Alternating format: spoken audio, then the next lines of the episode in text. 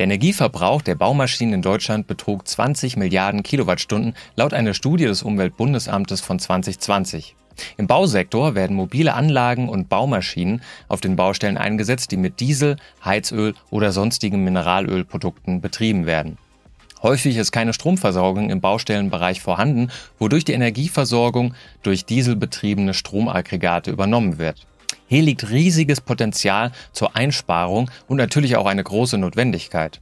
Aber wie soll das gehen? Ist eine Elektrifizierung in der Breite überhaupt möglich? Geladen, der Batterie-Podcast mit Daniel Messling und Patrick Rosen. Liebe Hörerinnen und Hörer, fragen Sie sich auch, wie die einzelnen Sektoren zukünftig emissionsfrei bzw. arm funktionieren können? Dann abonnieren Sie gerne unseren Podcast und bewerten Sie unseren Podcast in Ihrer Podcast-App. Herzlich willkommen im heutigen Podcast Thomas Adermann und Christian Pelger. Schönen guten Tag, hallo. Herr Adermann, Sie sind Produktmanager für elektrische Systeme bei der Deutz AG. Und Herr Pelger, Sie sind Projektleiter für den Deutz Batteriebaukasten und den Powertree. Da wird es heute ausgiebig drum gehen in diesem Podcast. Sie arbeiten auch bei der Deutz AG. Herr Adermann, die erste Frage geht an Sie. Ähm, wir kennen natürlich alle Baustellen und fahren da öfter vorbei oder laufen vorbei, aber sind jetzt wahrscheinlich die meisten, die jetzt dazuhören oder zuschauen, nicht so die Experten. Nehmen Sie uns doch mal mit nach Köln, vielleicht zu Ihnen auf so eine größere Baustelle. Wie sieht's denn dort aus? Was gibt's denn da für Maschinen und wie werden die im Moment noch zum größten Teil angetrieben? Ja, also es gibt natürlich eine ganze Reihe an, an Baustellen und die, die unterscheiden sich auch äh, in, in großem Maße. Also das Einfachste, was ihr erkennt, ist halt die normale Baustelle, um ein Haus oder ein größeres Mehrfamilienhaus zu bauen. Dort habe ich dann Bagger, die Löcher buddeln, mehr oder weniger, dann Radlader, die das Gut, was, was abgetragen wird, transportieren zum nächsten LKW oder zum Dumper, der dann in ähm, Gelände, in dem der LKW nicht hinkommt, vielleicht dieses Gut, diesen Schutt oder die Erde besser transportieren kann. Dann habe ich Kräne, ähm, Teleskoplader, die noch eine Spezialform von Radlader sind zum Beispiel, sowas in der Richtung. Und die sind zum größten Teil auch heute noch mit konventionellen Dieselmotoren angetrieben. Also diese eine Lösung, die die ganz verschiedenen Applikationen antreibt. Ähm, Ausnahme ist da vielleicht der große Kran, der auch heute schon dann über die Baustellen Stromversorgung versorgt wird. So, das ist, glaube ich, die, die Baustelle, die, die jeder so kennt erstmal. Ne? Genau. Jetzt wissen wir natürlich, es gibt ganz verschiedene Baustellen. Wenn es eine Autobahn gebaut wird, ist was völlig anderes, als wenn ein Hochhaus oder ein Einfamilienhaus natürlich gebaut wird. Jetzt mal ganz grundsätzlich, ist man sich in der Branche da eigentlich schon einig, dass es diesen Weg in die Dekarbonisierung geben muss, beziehungsweise ist dieses, wie man da hinkommt, doch noch offen oder hat man sich auf den batterieelektrischen Antrieb da irgendwie für die Geräte und die Fahrzeuge doch irgendwie schon geeinigt? Was auf jeden Fall klar ist, dass wir äh, die Branche auch defossilisieren wollen. Ja? Also die, wir wollen dann möglichst ähm, technologiefrei sein in, in der Gestaltung, dass die, die Fahrzeuge kein oder quasi kein CO2 ausstoßen. Und das ist halt eine riesige, enorme Aufgabe, die da zu bewältigen ist. Und so einen richtigen Konsens wird zum Beispiel in der Automotive-Industrie gibt es da noch nicht. Aber wir, haben, wir arbeiten mit ähm, allem, was wir haben daran, äh, genau auch diese Branche klimaneutral zu gestalten. Also batterieelektrischer Antrieb für diese ganzen äh, Fahrzeuge und Baumaschinen, ist das ähm, unumstritten oder sagen noch viele, oh, das müssen wir irgendwie doch mit Kraftstoffen machen oder vielleicht sogar Wasserstoff? Also auch hier bei uns unternehmensintern auch so, so eine kleine Challenge. Ne? Es gibt eine Wasserstoffmotorentwicklung und halt die batterieelektrische Antriebssystementwicklung. Und es ist ganz klar auch so ein, so ein Use Case, so ein Einsatzszenario-Fall. Es gibt Fahrzeuge, da macht es super viel Sinn, die zu elektrifizieren, einen hohen Fahranteil habe, wenn ich nicht den riesigen Energieumsatz habe und dementsprechend das will ich auch mit dem eingebauten äh, Akku mit der Batterie halt bewältigen kann. Und dann gibt es aber andere Fahrzeuge, die haben so einen großen Energieumsatz, da ergibt es zumindest Stand heute noch gar keinen Sinn. Und da ist es halt sinnvoll, äh, Verbrennungsmotoren zu nutzen und dann idealerweise zum Beispiel den Wasserstoffmotor, der dann auch CO2-neutral ist. Also ja, es gibt keinen Konsens, ähm, dass es jetzt eine Antriebslösung gibt für all die verschiedenen Applikationen und Einsatzszenarien, sondern es wird verschiedene geben. Wir widmen uns aber heute vorzugsweise der batterieelektrischen Antriebssystemen. Äh, wie ist das da? Gibt es da im Moment auf dem Markt schon Lösungen? Also gibt es schon batterieelektrisch angetriebene Baumaschinen? Ja, genau, das, das gibt's ähm, schon einige, speziell von unten kommt, also von den kleineren Leistungsbereichen, also Mini-Radlader, kleine Teleskoplader, ähm, die ersten Mini-Walzen wurde schon vorgestellt auf der letzten Bauma ähm, und auch schon zum Beispiel Asphaltierer oder sowas, also Fahrzeuge, die ähm, den Straßenbelag neu legen. Äh, das sind teilweise Konzepte, ähm, vor allen Dingen im Gartenlandschaftsbau und so, da gibt es dann wirklich schon viel, das eingesetzt wird. Äh, ein großer Übertrag von den, der Gabelstapler-Technologie, die sind ja heute schon im zuhauf elektrisch, ähm, haben einen anderen Spannungsbereich, sind relativ simpel äh, von der Architektur und diese Systeme werden dann adaptiert und in bestehende Fahrzeuge auch schon eingebaut. Da würde ich vielleicht auch nochmal einhaken. Also wir haben halt ähm, häufig die Fragestellung, wo können wir überhaupt elektrifizieren? Sie haben halt bei den äh, Baumaschinen ganz häufig halt sehr energieintensive Prozesse oder sehr intensiv, energieintensive Arbeitsaufgaben. Und daher ist es halt wirklich so, dass sie entweder dort elektrifizieren oder zumindest es anstreben, wo man halt eben erstmal geringere Leistung braucht, weniger Energie ähm, oder halt eben auch dort, wo wir eine gute Infrastruktur haben, um halt dann eben die Maschinen auch wieder nachzuladen, beispielsweise auch äh, Flughafenapplikationen, äh, was dann halt eher äh, ich sag mal, räumlich äh, sortiert ist und äh, ja, dort äh, kann man halt die Geräte auch gut nachladen. Wir arbeiten gerade konkret an Kehrmaschinen, an Fahrzeugen, die an Flughäfen eingesetzt werden, an Betonpumpen. Sowas ist gerade unser aktueller Scope. Da merkt man auch, das sind die naheliegenden äh, Anwendungsfälle. Wir haben uns in diesem Podcast auch ähm, schon ähm, der Landwirtschaft gewidmet. Da kann ich mich dran erinnern, da war der Mähdrescher so eine Applikation, die leider sehr, sehr fern liegt, äh, ist viel zu leistungsintensiv und ähm, ja, braucht einfach sehr, sehr viel Power, genau wie Flüge beispielsweise. Was sind denn das äh, jetzt bezogen auf die Baumaschinen? Was sind denn da so Fahrzeuge oder Applikationen, die eigentlich wahrscheinlich nie elektrifiziert werden können. Schönes Beispiel ist da äh, der Straßenbau. Also wenn ich eine, eine alte Autobahn erneuern möchte, dann habe ich da erstmal eine Kaltfräse, die wirklich einen alten Belag wegfräst, teilweise einen halben Meter oder noch tiefer ähm, auf einmal. Und da sind heute riesige Dieselmotoren, also großvolumige Dieselmotoren eingebaut, äh, die halt richtig Arbeit verrichten und das halt auch konstant über einen sehr langen Zeitraum. Die fahren dann mit ein, zwei kmh und müssen dann aber trotzdem ein riesiges Autobahnstück natürlich ähm, äh, wegfräsen. Und äh, im Nachhinein wird es dann wieder aufgekoffert, dann äh, kommt irgendwann der Asphaltierer, der dann den neuen Asphalt, also den umgangssprachlich Teer hinlegt. Äh, der wird dann auch noch von einem Beschicker versorgt. Also das sind so Fahrzeuge, da sind enorme Aufwände, äh, die die verarbeiten heißes Gut, was vielleicht sogar auch noch heiß gehalten werden muss oder vor der Verarbeitung beim Asphaltierer äh, in Form gebracht werden muss. Das wird dann gestempelt und gleichzeitig noch beheizt. Äh, das heißt, da sind halt Energieaufwände, die sind einfach nicht machbar mit, mit einem batterieelektrischen System oder sind natürlich machbar, aber da muss irgendwer mit dem Kabel nebenher laufen und, und versuchen, die nachzuladen. Ne? Wo es dann aber wieder in der Kette vielleicht mehr Sinn ergibt, ist dann die, die Walze, die im Nachhinein alles platt walzt, die fährt. Ähm, da kann man deutlich effizienter das Fahrzeug dann gestalten. Da könnte es dann wiederum Sinn machen. Ne? Und dann schließt sich der Kreis so ein bisschen mit den, mit den Use Cases. Tandemwalze ja, Asphaltierer und Beschicker und Fräse in naher Zukunft zumindest erstmal nicht. Wir müssen aber auch sagen, also wir fokussieren uns jetzt nicht nur auf den, äh, auf den Baumaschinenbereich, sondern wir clustern das halt in diesen gesamten Off-Highway-Bereich. Und dazu zählt halt auch äh, Agri. Und äh, auch dort haben wir schon äh, mit verschiedenen Traktorherstellern Gespräche geführt zur Elektrifizierung. Das fängt dann aber an bei diesen ganz, ganz kleinen Traktoren, die vielleicht im äh, Weinbau eingesetzt werden, wo es auch ein gewisses äh, Potenzial gibt, Energie zu rekuperieren, wenn man den Weinberg runterfährt.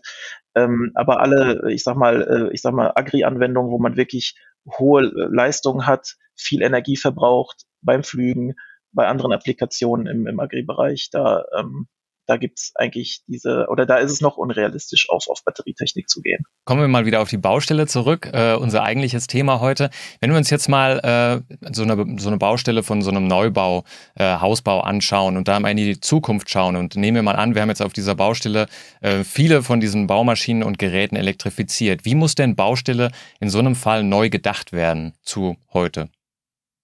Zum einen äh, würde ich jetzt mal bei der Applikation oder bei den Fahrzeugen wieder anfangen.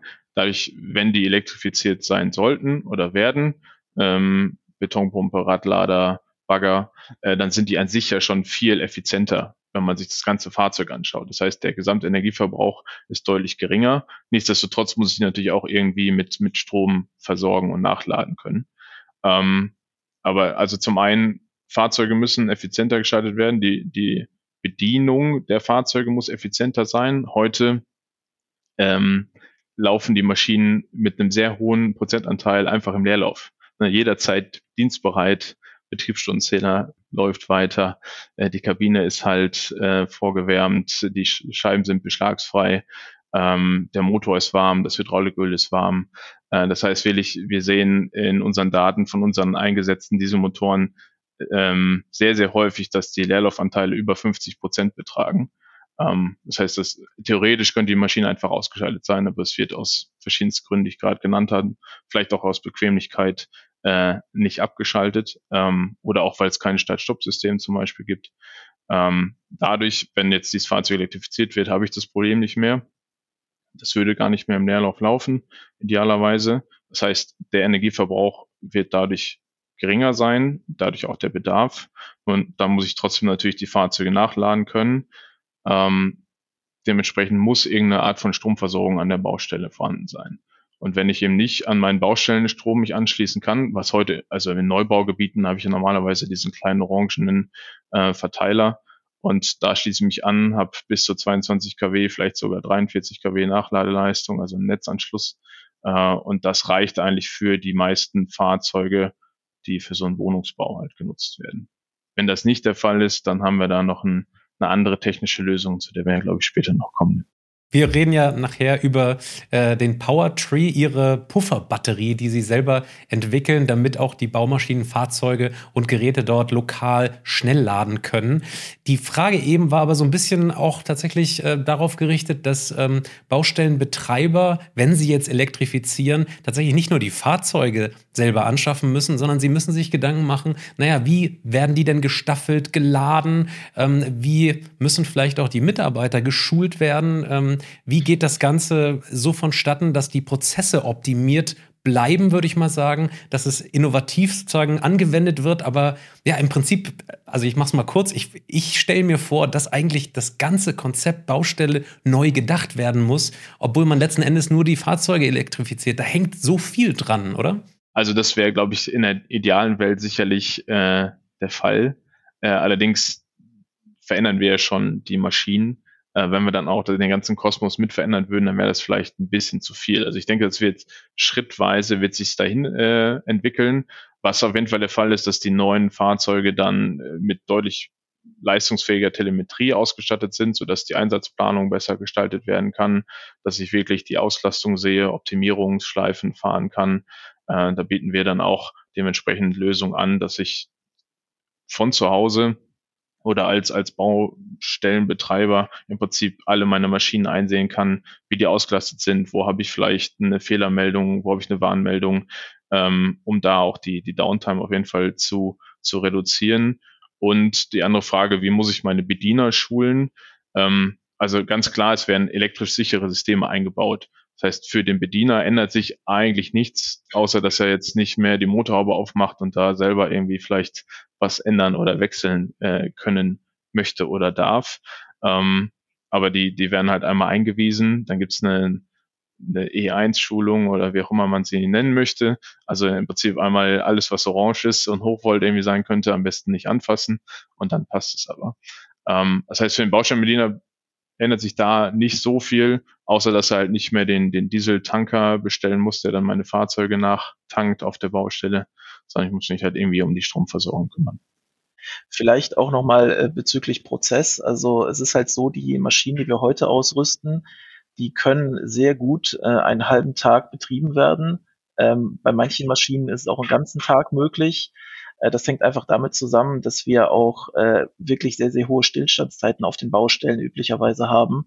Und dementsprechend ist es auch nicht unbedingt erforderlich, irgendwie den Bauprozess oder den Prozessablauf anzupassen, sondern die Maschinen können ganz normal verwendet werden, wie heute auch.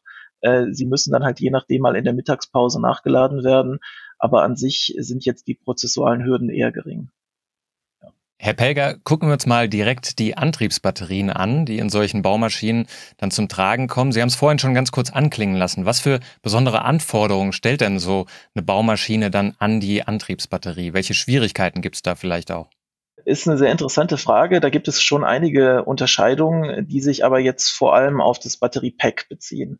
Also der, die größte Unterscheidung oder das größte Unterscheidungsmerkmal äh, ist wahrscheinlich erstmal die Form. Wenn wir jetzt im Prinzip vom Automobilbereich kommen und sehen, da hat man im Prinzip große flächige Packs, äh, die dort äh, verbaut werden.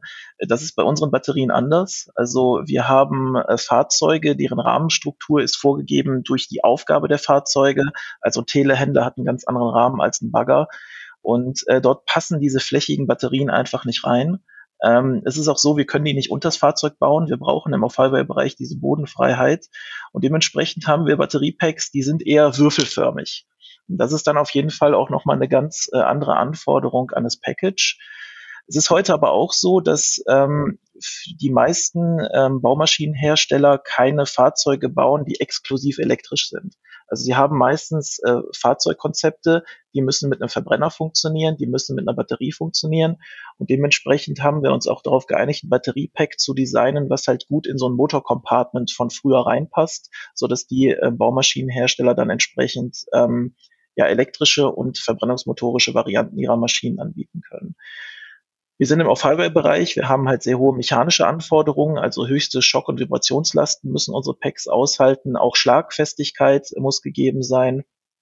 Ähm, wir ähm, haben also das äh, insbesondere auch deshalb, ähm, weil wir meistens Fahrzeuge haben ohne Fahrwerke. Also die Schläge, die Vibrationen gehen halt direkt durch und treffen dann sozusagen auch die Batterie. Ähm, ja, IP-Schutzklasse, also Wasserdichtigkeit, äh, auch äh, Wartfähigkeit, dass man mal wirklich auch ein bisschen durch Wasser fahren kann. Ähm, was auch sehr wichtig ist, ist das ganze Thema Reparatur. Also wir bieten eine Batterie an, die man dann auch wirklich äh, servicen kann. Ähm, deshalb gehen wir auch auf ein Konzept, wo wir noch Standardmodule einbauen und noch kein Cell-to-Pack machen, um einfach halt eben diese Reparatur Reparaturfähigkeit zu gewährleisten und vor allem auch unseren Kunden anzubieten, dass sie dann mit ihren Fahrzeugen schnell wieder im Einsatz sind. Ähm, weil wir reden da von Prozessen, von, ähm, von Applikationen, wo halt der Endkunde irgendwie äh, Geld verdienen will. Und da muss er natürlich auch die Garantie haben, dass er schnell wieder einsatzfähig ist, wenn es da mal ein Problem gibt. Und ähm, dann noch eine Anforderung, die auch sehr wichtig ist. Wir haben halt auch einen sehr hohen äh, Temperaturbereich, den wir abdecken wollen. Also unsere Produkte müssen bei minus 40 Grad funktionieren, aber auch bei plus 60 Grad. Und das sind halt, ähm, ja, ich sag mal, sehr, sehr äh, heftige Anforderungen, die wir da umsetzen müssen. Und ähm, das ist vielleicht nochmal so ein Unterscheidungsmerkmal. Das hört sich ja wahrscheinlich eher nach äh, NMC an statt LFP. Aber nochmal ähm, zur Nutzungsdauer der ähm, Baumaschinen. Sie haben gerade so im Nebensatz gesagt, dass es da viel Standzeiten gibt. Das wundert mich ehrlich gesagt total, ähm, weil wir im Bereich E-Lkw eigentlich gehört haben, da zielt im, im äh, Transport, in der Spedition wirklich jede Minute mehr oder weniger. Ist das nicht bei Baumaschinen ähnlich? Also da frage ich mich einmal pro, ähm, pro Tag laden. Gilt das tatsächlich grundsätzlich für alle Maschinen? Das würde mich sehr, sehr wundern. Vielleicht differenzieren Sie da auch nochmal die Nutzungsdauer der unterschiedlichen Baumaschinen. Wie sieht es da aus? Ja, das ist natürlich äh, extrem unterschiedlich. Also ähm, wenn Sie natürlich jetzt Umschlagarbeiten machen, äh, dann äh, ist die Maschine dauerhaft im Einsatz mit einer, mit einer hohen Leistung und äh, da ist es dann auch schwierig zu elektrifizieren. Also wir gucken uns aktuell eher die Applikationen an, wo wir dann halt eben ähm, ja nicht diese ganz hohen Auslastungen haben. Oder wenn wir die hohen Auslastungen haben, dann muss halt klar sein, dass man halt, äh, ich sag mal, äh, den Raum hat in dem Fahrzeug, um entsprechende Batteriekapazitäten zu installieren, die dann halt eine lange Nutzung zulassen. Oder aber es muss halt eben eine Infrastruktur vor Ort sein, dass man die Maschinen halt prozessverträglich nachladen kann. Ähm, also das sind schon die notwendigen Bedingungen. Und das ist vielleicht auch ein Grund, warum es etwas schwieriger ist, im Off-Highway-Bereich jetzt einfach, äh, ich sag mal, diesen elektrischen Weg zu gehen. Ähm, wir sehen aber, dass man den gehen kann bei ganz vielen Dingen und da sind wir auch sehr engagiert dran. Also das sind, das ist genau die Diskussion, die wir auch ganz häufig dann mit, mit unseren Kunden und potenziellen Kunden führen. Die sagen, ja, unser, das Fahrzeug muss acht Stunden am Tag einsetzbar sein. Ähm, dann sind das vielleicht sogar Kunden, die heute auch schon ein deutsches Produkt eingebaut haben. Dann können wir ganz genau nachvollziehen, wie hoch die Fahrzeuge wirklich ausgelastet sind. Und im häufigen Fall kommt dann wirklich raus, es ist halt eben kein LKW, der von A nach B durch, quer durch Deutschland halt irgendwelche äh, Güter transportiert, sondern das ist dann halt in seinem e Ökosystem, Baustelle, Flughafen, wo er eingesetzt wird. Und da ist es gar nicht möglich, mit einem Fahrzeug konstant zu arbeiten. Natürlich gibt es ganz viele Fälle, aber jetzt sagen wir mal die Betonpumpe, die arbeitet ja nur, wenn von hinten der Zementmischer ranfährt, dann entleert die die in acht Minuten und pumpt den Beton dann in den fünften Stock oder 150 Meter in die Richtung, wo der LKW nicht hinkommt oder oder. Das heißt, acht Minuten Arbeitszeit und dann ist erstmal wieder Pause, bis der nächste Zementmischer kommt. Ähm, und dazwischen ist unter Umständen sehr viel Zeit, also je nachdem und wie groß die Baustelle natürlich ist. Also wahrscheinlich im Mittel sind es keine zehn Zementmischer am Tag. Ähm, und dann ein anderes schönes Beispiel ist der Flughafen, so ein Gepäckschlipper, der dann unser Gepäck zum Flugzeug transportiert. Der fährt halt zum Flugzeug und Sie wissen es ja selber ganz genauso, wie lange es dauert, bis das Gepäck ein- oder ausgeladen ist aus dem Flugzeug. Und währenddessen steht halt dieser Flugfeldschlepper. Äh, und daran erkennt man dann ganz schön, dass die Auslastung wirklich dann doch über die Zeit, über den Arbeitstag verteilt sehr gering ist. Man möchte es gar nicht so meinen, aber eigentlich jeder, der auf der Autobahn mal an der Autobahnbaustelle vorbeifährt, kann das, glaube ich, sehr gut nachvollziehen, dass da nicht konstant gearbeitet wird. Aber ich möchte hier niemanden irgendwie was unterstellen. Herr Pelger, ähm, die Baumaschinen werden auch grundsätzlich länger genutzt, meist ähm, als Pkw. Äh, ist das dann so, dass, dass wir da in Zukunft wahrscheinlich auch ähm, Antriebsbatterien oder Zellchemien sehen werden, die speziell eine hohe Zyklenfestigkeit haben? Oder ist es eher so, was Sie vorhin schon erwähnt haben, dass man eher auch so baut, dass man die Batterien auch leicht austauschen kann? Also aktuell ist es wirklich so, dass die größte Herausforderung ist, überhaupt die notwendigen Kapazitäten in die Fahrzeuge reinzukriegen. Ähm, wir haben halt, ähm, ich sag mal, äh, recht lang dauernde Arbeitszyklen mit einem entsprechend hohen Energiebedarf. Ähm, deswegen setzen wir aktuell auf NMC, also höhere Energiedichte, weniger Zyklenfestigkeit. Es ist aber so, ähm, dass ähm, die mittlere Auslastung der Maschinen dann doch relativ gering ist, so dass sie dann halt eben über die schwache Auslastung zu sehr guten Lebensdauern kommen. Ähm, das Thema LFP, ne, deutlich bessere Lebensdauer oder höhere Zyklenfestigkeit, ähm, haben wir auch auf dem Schirm. Ähm, und für ausgewählte Applikationen ist das auch ein gangbarer Weg. Ähm, das werden wir jetzt aber im Prinzip in der Erweiterung unseres Batteriebaukastens behandeln und fokussieren uns jetzt eher wirklich auf die ähm, ja, höher energetischen Zellchemien ähm, und vor allem äh, NMC auch nochmal äh, wegen der besseren, äh, ich sag mal, wegen der besseren Temperatureigenschaften, also niedrige Temperaturen ähm, kann man damit auch etwas besser handeln. Wir haben ja jüngst im Podcast mit ähm, dem Warta CTO gesprochen, die ähm, stellen gerade eine Zelle her, die V4 Drive Zelle, ähm, die, die tatsächlich hohe, sehr hohe Leistungen bereitstellt. Ähm, sind das jetzt auch ganz spezielle Zellen, die Sie da in diesen Baumaschinen verbauen, die eben eine sehr hohe Leistung haben, die sich vielleicht nicht unbedingt auf die Energiedichte so ähm, ja, spezialisieren, sondern eben auf die Leistung? Oder sind es eigentlich ganz normale NMC-Zellen? Es ist vor allem die Energiedichte eher im Fokus. Äh, die, äh, die hohen Leistungen kriegen wir dadurch hin, dass wir halt eben genügend Batteriekapazität äh, integrieren und dementsprechend auch im Mittel zu geringen Auslastungen kommen.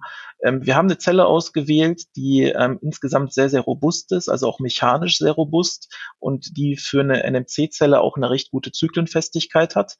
Ähm, das heißt, hier ist Robustheit, Zyklenfestigkeit und Energiedichte vor allem äh, die, die, äh, ich sag mal, die, die Zielkriterien gewesen.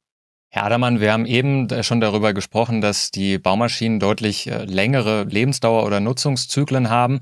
Ähm, jetzt hat Volvo angekündigt, dass sie bestehende Dieselradlader auf E-Technik umrüsten wollen. Ist das so ein Trend, der in Zukunft häufiger passieren wird, dass man umrüstet, weil äh, gerade weil diese Baumaschinen eben so lange leben? Wir, wir sehen das, äh, würde ich sagen, genauso. Äh, dass auf jeden Fall eine, ein, in der Übergangszeit, sagen wir mal in den nächsten zehn Jahren, äh, so kommen wird, dass die Bestandsfahrzeuge, die eine deutlich längere Lebensdauer haben als das verbaute Antriebssystem, als der Dieselmotor, ähm, die werden irgendwann überholt. Werden einmal entweder wieder der Dieselmotor überarbeitet oder er bekommt einen neuen Dieselmotor eingebaut, dann bekommt er ein neues Lenkrad, neue Armaturen, neuen Sitz, ähm, also Generalüberholung.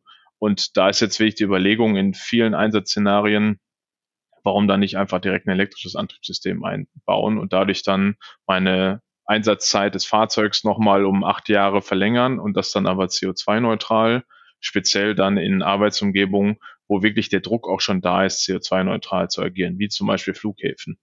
Und wenn das dann auch kombiniert wird mit ähm, einem Fahrzeug, das in hoher Stückzahl im Feld ist, ähm, ist es natürlich super interessant, sich über dieses Repowering oder Retrofit, nennen wir es bei uns, dann Gedanken zu machen. Und ich denke, da wird es in Zukunft von uns sicherlich das ein oder andere zu hören geben. Ähm, speziell mit, mit Fahrzeugflotten, die dann irgendwie in höheren Stückzahlen verfügbar sind, wo dann der, der Entwicklungsaufwand nur einmal getätigt werden muss und dann im Prinzip in Serie dieses Overhaul, dieses Retrofit äh, durchgeführt werden kann. Da wird es natürlich dann richtig interessant und auch sinnvoll. Ja, dann sprechen wir doch mal kurz über die Kapazitäten von Baumaschinen grundsätzlich. Herr Pelger, Sie haben eben gerade schon mal äh, so angedeutet, in welchem Bereich das so liegen kann. Jetzt vielleicht zur Orientierung, ähm, so ein E-Auto, äh, wenn es dann großer, größer dimensioniert ist, hat mal ungefähr 100 Kilowattstunden. Wir haben hier über Landwirtschaft gesprochen. Ein Mähdrescher, wenn er dann elektrifiziert würde, hätte irgendwie 18 Kubikmeter Batterien, wenn er die gleiche Leistung und ähm, Einsatz Lebensdauer hätte wie ein dieselbetriebener Mähdrescher. Ganz grundsätzlich, was ist so das höchste, ähm, die höchsten Kapazitäten, die so in Baumaschinen schon vorkommen, rein von der, von der Batteriekapazität her? Also mein E-Auto hat leider nur 60 Kilowattstunden, da muss ich vielleicht noch mal etwas upgraden. Aber ähm, grundsätzlich ist es halt eben sehr, sehr variabel. Also deswegen haben wir auch gesagt, wir machen einen Batteriebaukasten, wo wir halt eben durch immer gleiche, ich sag mal, Gehäuseelemente, die Kupferschienen innen drin und auch in dem Elektronikbereich halt unterschiedlich große Kapazitäten herstellen können und das auch zu unterschiedlichen Spannungslagen. Also sowohl 48 Volt als auch 400 Volt oder 800 Volt ist mit unserem Baukasten möglich. Und wir haben bei den Kleinstmaschinen haben wir halt meistens so Kapazitäten von 15 bis 20 Kilowattstunden installiert. Das sind diese kleinen Bagger, die kennen wir alle mit diesen beiden Hebeln, wo man dann äh, Gartenbauarbeiten machen kann. Bei den mittelgroßen Maschinen pendelt sich das irgendwo, je nachdem, wie die Auslastung und der Maschinentyp ist, zwischen 40 und 120 Kilowattstunden ein. Wir sehen aber auch ganz große Applikationen, also riesige Bagger oder, oder wirklich sehr energiehungrige äh, Fahrzeuge, ähm, die auch unter Umständen auf dem Flughafen fahren Richtung äh, 500 Kilowattstunden. Aber da ist dann auch irgendwann Schluss. Und das ist auch so, ähm, also wir fühlen uns auch aktuell eher wohl mit diesem Bereich bis äh, 120 oder vielleicht 200 Kilowattstunden. Und äh, da rüsten wir auch die Fahrzeuge aktuell aus. Herr Dammann, wir haben eben die ganze Zeit eigentlich über die Herausforderungen des batterieelektrischen Antriebs bei Baumaschinen gesprochen. Was sind denn aber Vorteile? Also uns fiel natürlich spontan einmal weniger Lärmschutz ein, den man dann benötigt, aber was gibt es sonst noch für Vorteile? Ja, weniger Lärmschutz ist natürlich ein äh, guter Punkt, also Emissionsreduzierung äh, für Lärm als natürlich auch für ja, CO2-Ausstoß. Äh, ich denke mal, darum müssen wir jetzt nicht drüber reden, dass, dass wir, das eigentlich der Hauptgrund ist und der Hauptvorteil. Ähm, aber äh, wie schon mal kurz erwähnt, das Gesamtfahrzeug wird halt effizienter, weil heute habe ich in diesem Motor, an den ist ein Pumpenstack angeflanscht, dann ist eine Pumpe für die Fahraufgabe, eine Pumpe für die äh, Arbeitsaufgabe und dann vielleicht noch eine, die dann irgendwie die, die äh, Supply-Elemente mit, mit äh, Druck versorgt, wie Lenken und Bremsen. Ähm, das heißt, ich muss in diesem Motor immer laufen haben, obwohl ich vielleicht gerade nur Druck für die Bremse brauche oder so. Ähm, mit einem elektrischen Antriebssystem kann ich das ja bedarfsgerecht ein bisschen auseinanderziehen und dementsprechend einen Motor für die Fahraufgabe, einen Motor für die Arbeitsaufgabe und dann vielleicht noch einen kleinen Power Takeoff oder so einen kleineren Motor oder eine Antriebseinheit nutzen, die dann ähm, die Funktion Lenken und Bremsen dann halt versorgt. Das heißt, insgesamt werde ich, werde ich viel effizienter. Ich werde leiser, ähm, auch wenn man natürlich sagen muss, dass bei Baumaschinen vor allem die Hydraulik, äh, die Hydrauliksysteme, die verbaut sind, die meisten Geräusche erzeugen. Oder wir haben auch einen, ähm, äh, ein Fahrzeug mit Ketten elektrifiziert. Wenn das fährt, die Ketten, das ist so laut, das macht halt äh, jetzt dann keinen großen Unterschied, ob jetzt ein Dieselmotor oder ein elektrisches Antriebssystem verbaut ist, aber natürlich bringt das, bringt das Vorteile. Ja. Aber ähm, zusammengefasst, ich werde bedarfsgerechter, spare Energie, ähm, und dadurch halt im Endeffekt Betriebskosten. Und das ist dann der, der große Punkt. Ich muss deutlich weniger Kosten aufwenden, um da meine Arbeit zu verrichten und habe dann so ein paar Vorteile wie weniger Geräusch, ähm, wobei das natürlich auch immer von der Applikation abhängig ist. Äh, zum Beispiel in, in Köln äh, hat die Stadt umgestellt auf, auf E- Laubgebläse anstatt äh, von so Zweitakt oder so kleinen äh, motorbetriebenen. Äh, da muss ich sagen, das ist jetzt nicht weniger nervig, äh, wenn man da so ein hochfrequentes Geräusch äh, am Morgen dann hört. Ne? Aber grundsätzlich haben wir von der Anwenderseite ein sehr, sehr positives Feedback zu den elektrischen Maschinen. Also auch gerade, wenn die Maschinen gerade nicht in Nutzung sind und dieser Lärm vom Verbrenner fällt weg, wenn sie einfach irgendwo rumstehen. Das wird als sehr, sehr positiv wahrgenommen und vor allem halt eben auch der Performance-Zugewinn. Weil wir haben, ähm, wenn wir einen verbrennungsmotorischen Antrieb betrachten, dann in Kombination mit dem hydraulischen Fahrantrieb zum Beispiel, haben wir halt einfach nicht diese Dynamik, die der E-Motor bringt und äh, die Anwender sind wirklich immer sehr, sehr begeistert, wenn sie zum ersten Mal eine elektrische Maschine gefahren sind. Ja, vorhin schon kurz angekündigt, der Powertree, den Sie herstellen, das ist äh, so ein Batteriecontainer. Wir werden da gleich eintauchen, worum es da eigentlich genau geht. Ähm, ja, beschreiben Sie das doch mal. Wozu ist dieser Powertree gedacht und welche Anforderungen stellt auch äh, so ein Baustellenbetreiber an das Laden seiner Geräte? Also der, der, der Power Tree, äh, die Idee dahinter ist, dass wir eine, eine große Powerbank für die Baustelle oder auch für alle möglichen anderen Einsatzszenarien entwickelt haben, um aus der Anschlussleistung, dem Netzanschluss von 22 kW, einen Schnellladeanschluss äh, zu generieren. Also dann bis zu 150 kW schnell laden zu können, obwohl ich eigentlich gar keine Schnellladesäule äh, auf der Baustelle dann zur Verfügung habe. Und das ist dann ein großer Container oder ein 10-Fuß-Container, auf der einen Seite stecke ich halt meinen Baustellenstrom an und auf der anderen Seite habe ich den Standard CCS Typ 2 Stecker, den man halt auch von Elektroautos kennt und kann damit mein, mein Bagger, mein Radlader oder auch mein Tesla Model Y 3, was auch immer, äh, nachladen und das dann mit 150 kW ohne ähm, einen Schnelllader aufstellen zu müssen, ohne mit dem Eicharm treten zu müssen, ohne Invest tätigen zu müssen, um diesen dann wirklich dann einzubauen und aufzustellen. Sondern es ist einfach Container, den lade ich ab vom LKW, äh, stellen hin, fein hoch und nach sieben Minuten kann ich dann mein Fahrzeug nachladen und das dann mit einer sehr hohen äh, Ladegeschwindigkeit. Ja. Kleiner Spoiler an der Stelle. Wir haben im äh, Vorgespräch zu diesem Podcast hier tatsächlich mal mit einem ähm, Baumaschinenring gesprochen und uns so eine zweite Meinung eingeholt, wie denn diese ja, mobilen Schnellladesäulen jetzt nicht von Ihrer Firma, sondern von Atlas Copco in dem Fall oder anderen Herstellern. Sie sind ja nicht der einzige Hersteller von solchen äh, Schnellladestationen. Die haben wir mal gefragt, was die davon halten. Und da werde ich so in den nächsten fünf Minuten mal so die ein oder andere Frage stellen. Die erste wäre tatsächlich zum, zum Transport dieser ähm, ja, Großbatterien. Da gibt es offenbar eine, ja, eine Richtlinie, die ADR Gefahrenguttransporte. Insofern muss jeder Fahrer, der diese Batterie ähm, irgendwie transportiert, erstmal eine Schulung machen und dann äh, auf Sicherheit sozusagen geschult werden. Da war tatsächlich dieser, ja, dieser ähm, Baumaschinenring ein bisschen erstaunt, dass das nicht irgendwie größer kommuniziert wird, so in der Branche. Ist das richtig? Diese Gefahrengutschulung muss man dann tatsächlich machen, oder? Ja, das ist korrekt. Also wenn Sie halt äh, eine gewisse Batteriekapazität installieren äh, in so einem Produkt und das dann transportieren wollen, gilt das halt als Gefahrgut. Das ist jetzt äh, für uns kein größeres Problem gewesen. Es gibt entsprechende Speditionen, die das transportieren können. Und ja, da müssen halt eben entsprechende Schulungen dann gemacht werden. Ähm, ja, das lässt sich äh, nicht vermeiden. Nichtsdestotrotz äh, bieten wir halt mit so einem, ich sag mal, portablen Produkt halt die Möglichkeit, ähm, halt eben an, auch an den Stellen elektrische Fahrzeuge einzusetzen, wo wir halt heute noch nicht die Infrastruktur haben. Und ich glaube, das wiegt halt diesen Nachteil mehr als auf. Absolut, hört sich ja auch sehr, sehr gut an. Ich meine, diese Baumaschinen, die müssen ja irgendwie geladen werden. Trotzdem nehmen Sie uns da noch mal mit. Also jetzt bin ich meinetwegen wirklich mal so ein Baumaschinenring oder meinetwegen ein, ja, ein Mietpark von diesen Baumaschinen und der Baustellenbetreiber, der kommt zu mir und äh, will sich dann so einen äh, so Kasten dorthin stellen. Wie plant man das eigentlich? Ist es nicht ständig so ein, ähm, ja, so ein Kompromiss zwischen, wie viele Fahrzeuge setze ich ein, wie groß dimensioniert muss dieser Batteriespeicher eigentlich sein und vor allem, welche Anschlussleistung habe ich denn da vor Ort? Das muss ja am Ende doch alles zusammenpassen, oder? Ja, genau. Und diese Anforderungen, die kommen eigentlich immer an den Punkt installierte Batteriekapazität zusammen. Also wenn Sie sehr wenig Anschlussleistung haben, müssten Sie halt etwas mehr Batteriekapazität installieren, um das dann entsprechend vorzuhalten für den Schnellladevorgang. Natürlich muss der Betreiber wissen, wie oft er lädt und welche, welche Energiemengen er nachladen muss, um das halt so grob zu beplanen. Ähm, wir bieten mit dem Powertree ein Produkt an, wo wir, ähm, wo wir halt eben in der Batteriekapazität skalieren können. Ähm, und ähm, ja, das funktioniert eigentlich soweit ganz gut. Ähm, wir sehen aber als Anwendungsgebiet für den Powertree auch nicht nur die Baustelle.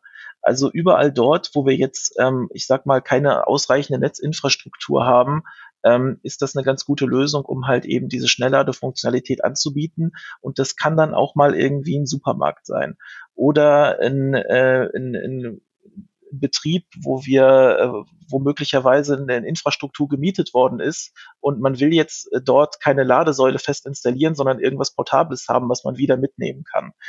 Ähm, und so gibt es halt, äh, ich sag mal, sehr viele Anwendungen, ähm, wo der Einsatz denkbar ist und wo wir uns dann halt eben auch mit den Produkteigenschaften darauf vorbereiten und entsprechende Varianten anbieten. Also insgesamt wäre es natürlich ideal, wenn die mittlere Auslastung der eingesetzten Geräte der äh, des Netzanschlusses halt irgendwie entsprechen über die Zeit. Ja? Und dann mit eingerechnet des Batteriepuffers. Also jetzt, wenn ich die 22 kW an der Baustelle als Netzanschluss anliegen habe, ich habe zwei Bagger, die jeweils eine Auslastung von 20 kW haben oder sagen wir mal von 40 kW, die arbeiten aber ja nicht 24 Stunden, sondern nur, nur acht Stunden. Dann kann man aufgrund des eingebauten Batteriespeichers das ja dann ganz gut, wie so ein Badewanneneffekt im Prinzip, es läuft immer ein bisschen was nach, dann ja ganz gut ausgleichen. Aber ja, das muss man sich konkret anschauen. Hilfreich ist natürlich immer, dass häufig überschätzt wird, wie viel Energie ich eigentlich wirklich benötige. Kommen wir vielleicht erstmal zu den einfachen Fragen. Wie viel kostet denn dieser Powertree generell und wie viel Kapazität hat der denn? Die jetzige Version ähm, hat 126 Kilowattstunden Batteriekapazität verbaut und wir gehen je nach Ausstattung so um die 200 bis 250.000 Euro damit in den Ring. Ähm, das ist noch sehr viel Geld und äh, das ist uns sehr bewusst. Ist natürlich auch sehr viel teure Technik verbaut, da kommt der Christian gleich sicherlich noch zu. Äh, und wir, wir arbeiten gerade an der nächsten Generation, um genau diesen Kostenpunkt halt natürlich zu optimieren, dass das wirklich ein maßgeschneiderteres Produkt ist und zudem äh, auch andere ähm, Finanzierungsmöglichkeiten anzubieten, weil das ist ja gar nicht im Interesse des, des Baurings oder, oder von einem wem auch immer, äh, einem großen Maschinenbetreiber, äh, dieses Powertree, also die, diese Ladeinfrastruktur dann zu kaufen, sondern vielleicht möchte es leasen und ich möchte pro genutzte Kilowattstunde ähm, zahlen. Und genau das ist so ein Go-to-Market-Konzept, was wir dann auch mit anbieten werden, um das ganze Thema elektrische Baustelle halt auch zu beschleunigen und zu vereinfachen. Und dann kann ich im Prinzip äh, vielleicht sogar mit einer geleasten Batterie das als Kraftstoffkosten abstempeln und dadurch dann ein bisschen geschickter ähm, bilanzieren. Ja, Herr Pelger, dann gucken wir doch mal direkt rein in diesen Batteriecontainer. Was enthält er denn für Komponenten alle? Erstmal haben wir ein Housing. Das ist, äh, muss natürlich für den Baustelleneinsatz schon gewisse Anforderungen mitbringen. Das äh, muss sehr robust sein. Wir haben viele elektronische Komponenten, um halt eben die dreiphasige Netzspannung halt auf den DC-Zwischenkreis äh, zu transformieren. Wir haben die Batterien drin. Wir haben im Prinzip eine komplette Ladesäule integriert mit den ganzen Funktionalitäten zur Abrechnung, zur Ladekommunikation. Es gibt äh, ja, ein Thermosystem, äh, um den Container zu klimatisieren, entsprechend die Bauteile zu kühlen. Und ähm, ja, da ist eine ganze Menge drin. Wir verstehen den Powertree auch eher als Anlage, die wir dann auch nach Kundenwünschen halt äh, nochmal mit gewissen Sonderausstattungen versehen können. Machen wir doch mal einfach ein Beispiel auf. Ähm, ich stelle mir vor, dieser Powertree steht jetzt speziell an diesem Baustellen, wo vielleicht kein Drehstromzugang oder zumindest kein, ja, irgendwie keine gute, kein guter Netzanschluss da ist, ähm, ich aber trotzdem meine Baumaschinen irgendwie schnell aufladen möchte. Jetzt bin ich ein bisschen erstaunt, ehrlich gesagt, mit 120, haben Sie gesagt, 126 Kilowattstunden. Vorhin haben Sie die Kapazitäten von so einem von so einer Baumaschine mal genannt. Das ist doch eigentlich relativ klein dimensioniert, oder? Also wenn ich da jetzt meinetwegen fünf Fahrzeuge habe, dass die alle schnell laden, das wäre dann ja schon schwierig in dem Fall. Deswegen frage ich mich immer wieder, ähm, wie kann man das denn sozusagen optimal projektieren? Auch mit dem Hintergrund, dass natürlich ähm, unterschiedlich äh, viele Baumaschinen pro Tag dann da eingesetzt werden. Und dieser, ja, dieser Container wird einmal am Anfang hingestellt und soll dann wahrscheinlich ein paar Tage so da stehen, oder? Vielleicht malen Sie da mal so ein Best-Case-Szenario für uns auf. Ja, genau. Also die äh, Kapazität, die der Thomas Adermann gerade genannt hat, das ist jetzt sozusagen unser Core-Produkt, was wir aktuell ausliefern. Wir werden das in Kürze erweitern, so dass wir bis zu 540 Kilowattstunden integrieren können. Das heißt, da gibt es dann auch eine gewisse Skalierungsfähigkeit. Also das Produkt ist noch nicht, äh, ich sag mal, in seinem finalen Stadium angekommen. Ähm, es ist grundsätzlich so, dass wir pro Powertree immer zwei Ladepunkte anbieten. Und ähm, das heißt, wenn man dann jetzt irgendwann sehr viele Fahrzeuge hat, die man gleichzeitig laden will, dann muss man halt vielleicht auch überlegen, sich mehrere Power Trees hinzustellen, so wie man sich jetzt bei fest installierten Anlagen auch mehrere Ladesäulen hinstellt. Ähm, der Thomas hat schon erwähnt, man muss halt immer auf die mittlere Auslastung der Maschinen gucken und diese mittlere Auslastung, die muss man halt dann irgendwie auch abbilden auf Powertree-Seite, dass man dann halt eben entsprechend die Energie in der Batterie vorhält. Ähm, wir haben auch schon am Anfang des Podcasts darüber gesprochen, dass wir jetzt vorwiegend eher kleinere Maschinen haben. Ähm, also das heißt, die Elektrifizierung, die kommt eher von unten und kannibalisiert erstmal den Verbrennungsmotor im unteren Leistungsbereich. Und ähm, da äh, reichen diese, ich sag mal, im Bereich 120 Kilowattstunden durchaus äh, aus äh, für wenige Fahrzeuge. Ähm, Wenn es dann zu den größeren Fahrzeugen geht, ja, dann genau ist es ratsam, etwas mehr Kapazität zu installieren. Ähm, die größten, ich sag mal, elektrischen Fahrzeuge, die wir aktuell so bedienen, sind so Bagger im 200 Kilowattstunden Bereich. Die haben dann mittlere Auslastung von so circa 40 kW. Also man kann dann vier, fünf Stunden damit arbeiten, ähm, je nachdem, äh, wie der Tag dann aussieht. Und äh, die kann man dann auch, ähm, ich sag mal, über die Mittagspause in so circa 45 Minuten dann auch wieder vollladen äh, mit der aktuellen Ladeleistung von 150 kW. Ähm, das passt eigentlich ganz gut. Es ist sehr schwierig, darauf eine allgemeingültige Antwort zu geben. Es ist halt immer sehr stark davon abhängig, wie sieht der Maschinenpark aus, wie sieht das Anwendungsszenario aus. Und darauf können wir dann aber entsprechend den Powertree anpassen. Wenn wir jetzt mal ein Beispiel nehmen von einem ähm, ja, mittleren Bagger, ähm, 200 Kilowattstunden und wir nehmen jetzt Ihre äh, Ladeleistung, Sie haben es gesagt, 150 kW. Ähm, wie lange brauchen wir denn da? Rechnen Sie uns doch mal kurz vor äh, für eine Ladeleistung, äh, für eine Aufladung von 20 auf 80 Prozent. Ja, das also das äh, hängt natürlich auch immer von der Ladekurve des Fahrzeugs ab. Ne? Also wenn wir die 150 kW anbieten, dann äh, wird das Fahrzeug bei äh, 78 Prozent SOC äh, wahrscheinlich nicht mehr mit 150 kW laden. Also unsere Erfahrung ist, dass wir da so circa 45 Minuten bis eine Stunde laden müssten, um dann diesen diesen Ladungshub zu machen mit dem äh, aktuellen Produkt. Wir arbeiten aktuell aber nicht nur an einer Kapazitätserweiterung, sondern auch an einer Ladeleistungserweiterung und wir werden im Laufe des nächsten Jahres auch ein Upgrade rausbringen, wo wir bis zu 250 kW laden können. Jetzt frage ich mich, ähm, diese ja, Powertrees sind doch alle standardisiert. Welche Zellchemie kommt denn da jetzt drin vor? Sie haben vorhin gesagt, die Baumaschinen generell funktionieren bei Ihnen mit NMC. Ich vermute fast, jetzt ist es eine andere Zellchemie, oder? Ja, ähm, die Vermutung ist leider nicht richtig. Ähm, es ist halt so, wir gucken uns dieses ganze Thema Batterie Powertree äh, zusammen an und gesamtheitlich. Und ähm, unser Ziel auch in der langfrist langfristigen Perspektive ist es, für unsere Batteriemodule, die wir in den Fahrzeugen haben, auch ein Second Life äh, anzubieten. Also das heißt wirklich so ein, so ein Kreislauf. Und äh, bevor man jetzt dann irgendwie am, am Ende des, äh, des äh, ich sag mal, Batterielebens im Fahrzeug dann direkt an Recycling denkt, wollen wir diese Batteriemodule im Powertree wiederverwenden. Und deswegen äh, gehen wir aktuell dort auch auf NMC.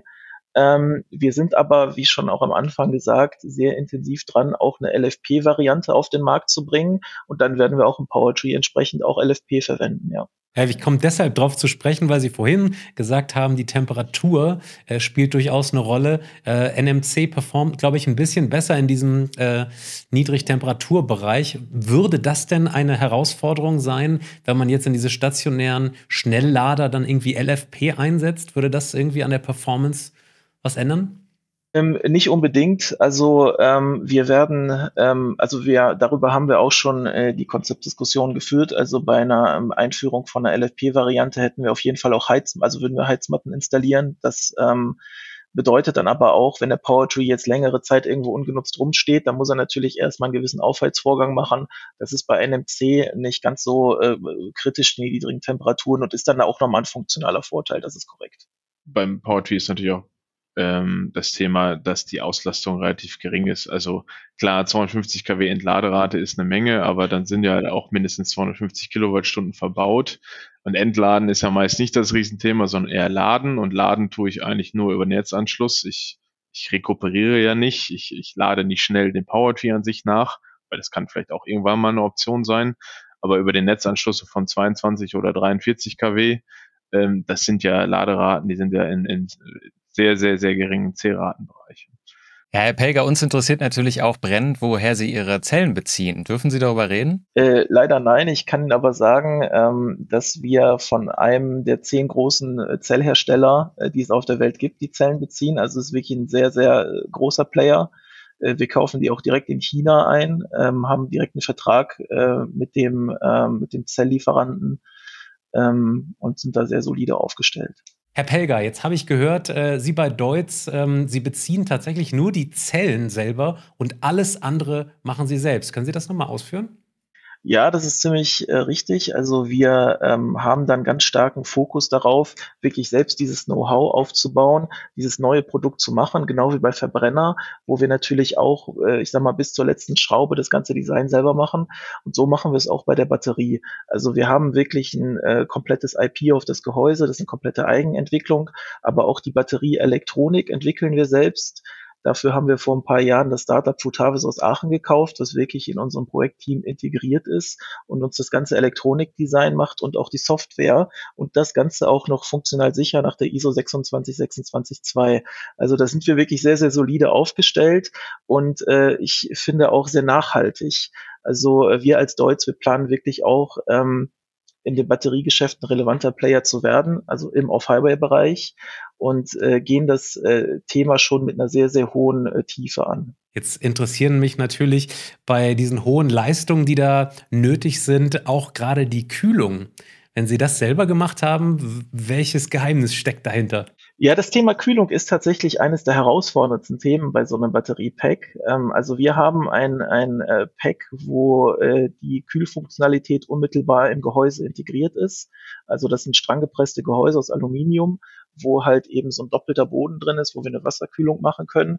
Und da kommen uns natürlich auch die Fähigkeiten hier vom Deutz-Konzern zugute, denn die Verbrennungsmotoren haben ja auch unheimlich komplexe Kühlsysteme, wo wir CFD-Simulationen machen und genau diese Kompetenz konnten wir dann auch verwenden bei unseren Batteriepacks, um die halt wirklich zu optimieren und halt eben zu schauen, dass das Temperaturdelta zwischen der wärmsten und der kältesten Zelle nicht, äh, ich sag mal, zu groß wird, um eine gleichmäßige Alterung dann im Betrieb hinzukriegen. Also da sind wir schon sehr ähm, gut unterwegs.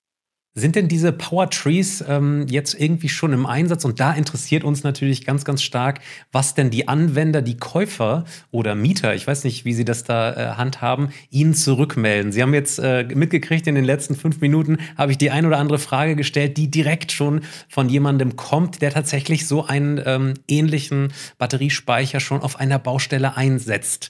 Ähm, was melden die ersten Kunden zurück? Wir haben die Kombination PowerTree und einen ähm, Bagger mit äh, ausreichend Energiekapazität, über 100 Kilowattstunden nutzbar auf jeden Fall, ähm, im Einsatz. Und das ist halt dann ein ziemlich gutes Paar, ein Bagger, ein PowerTree. Das heißt, ich kann wirklich in der Mittagspause nachladen.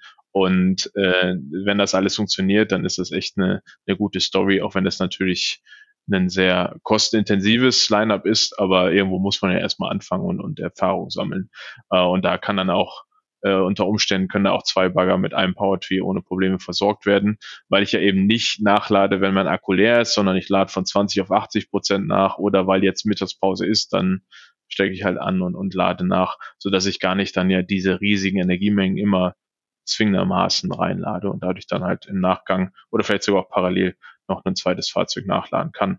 Also das funktioniert gut. Ähm, ganz klar ist natürlich, dass das ein neues Produkt ist, was getestet wird und dann äh, noch ein bisschen weiterentwickelt und optimiert wird. Da sind wir jetzt mittlerweile auf einem sehr guten Stand und äh, planen jetzt auch den Rollout von deutlich mehr Power Trees und sind jetzt gerade ähm, ja, am Platzieren der, ich glaube, fast 20 Stück. Ja.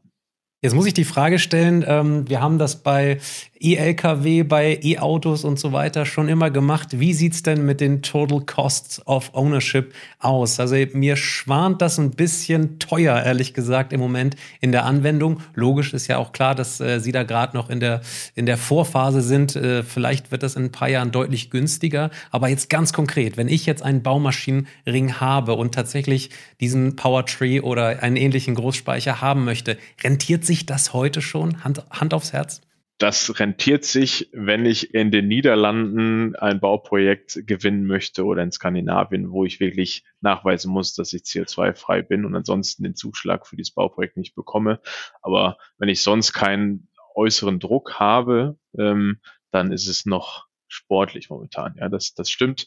Da arbeiten wir ja aber konkret äh, dran, ne, dass zum einen der Powertree günstiger wird.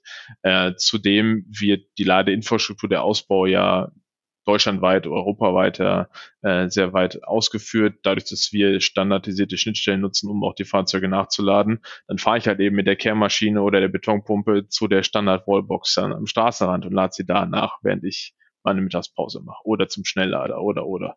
Das heißt, ich werde nur da auf den Powertree angewiesen sein, wo ich wirklich weit ab vom Schuss bin oder halt eben auf der Baustelle.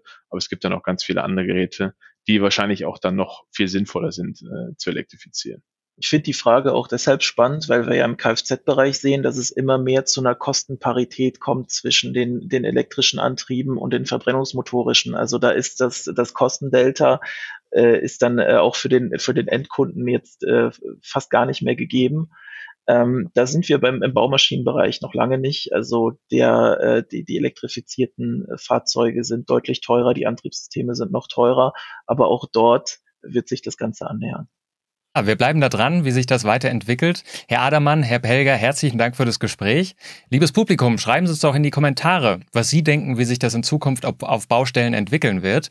Und ansonsten, wenn Sie Fragen oder weitere Themen für uns haben, dann schicken Sie die wie immer an patrick.rosen.kit.edu oder daniel.messling.kit.edu. Machen Sie es gut, bis zum nächsten Mal. Tschüss. Geladen, der Batterie-Podcast mit Daniel Messling und Patrick Rosen.